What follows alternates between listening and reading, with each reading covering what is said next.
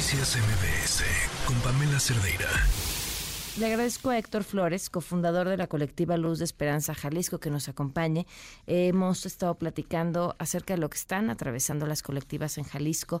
Eh, platicamos acerca de lo que sucedió este fin de semana con esta marcha, 1.200 personas, más de 20 colectivas marchando.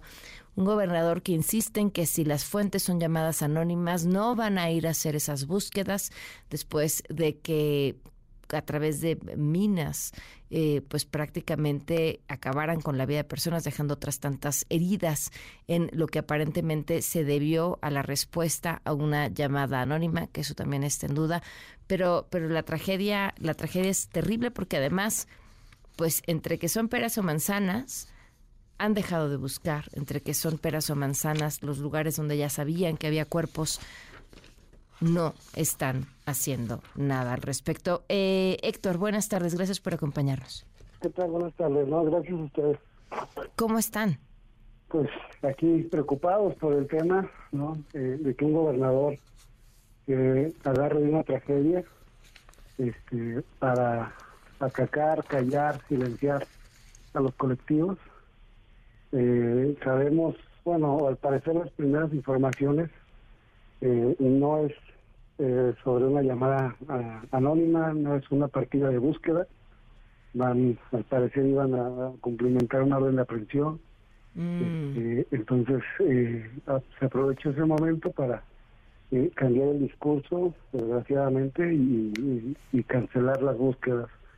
Nos imaginamos el oportunismo por el tema tan desgarrador que estamos viviendo todos los días, estar encontrando fosas y, y fosas grandísimas, ¿no? Eh, donde él antes gobernaba, en Tlajomulco de Zúñiga. Entonces, eh, para nosotros es muy grave y, pues estamos atentos y esperando a que algo suceda, ¿no? ¿De dónde viene esta información de que iban a cumplimentar una orden de aprehensión y no respondiendo a una llamada anónima? De los reportes de base Palomar, eh, que fue la primera, la primera información que, que estuvo saliendo eh, o filtrando. Incluso una de las, eh, desgraciadamente una de las eh, víctimas mortales, eh, nuestro más sentido pésame a la familia, pero es un comandante del área de, órdenes de aprehensión. ¿Por qué? Ah, no, tendría que nada que estar haciendo ahí. ¿Por qué que, wow, qué dato, ¿Qué, ¿por qué querría el gobernador detener las búsquedas?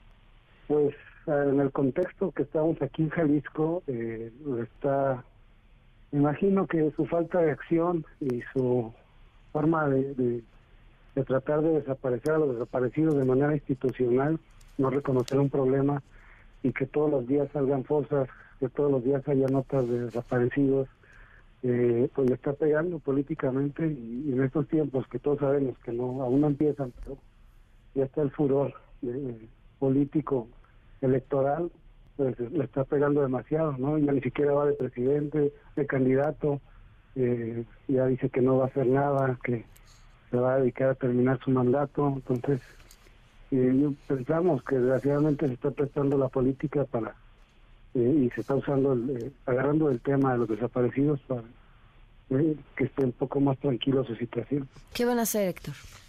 Vamos a una reunión el, miércoles o jueves, todavía no nos confirma, este, pero sabemos que esa reunión no va a ser lo que esperamos, solo nos quieren eh, explicarlo de, qué fue lo que pasó en Tlajomulco eh, y tratar de checar o de revisar los protocolos que ya existen eh, para continuar con estas búsquedas. Su declaración fue muy ambigua, ¿no? Entonces, eh, la mayoría de las búsquedas por denuncia anónima, a nosotros sí nos dan información, nada más que las personas que nos la dan, pues, por temas obvios, quieren resguardar su, tenemos que resguardar sus datos para la seguridad de ellos y de sus familias.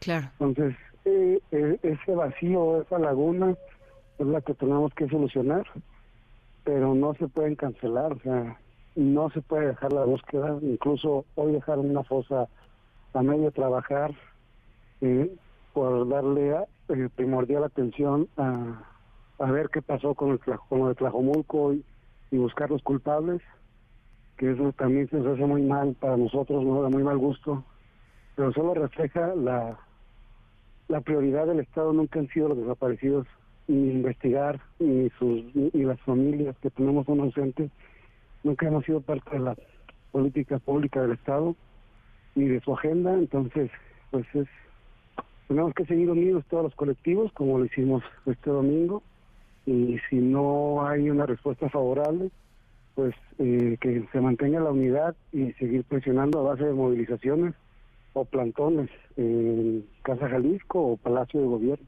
Claro, pues estaremos al pendiente de lo que decidan hacer Héctor y gracias por tomarnos la llamada. Muchísimas gracias, que Dios los bendiga. Buenas tardes. Noticias MBS con Pamela Cerdeira.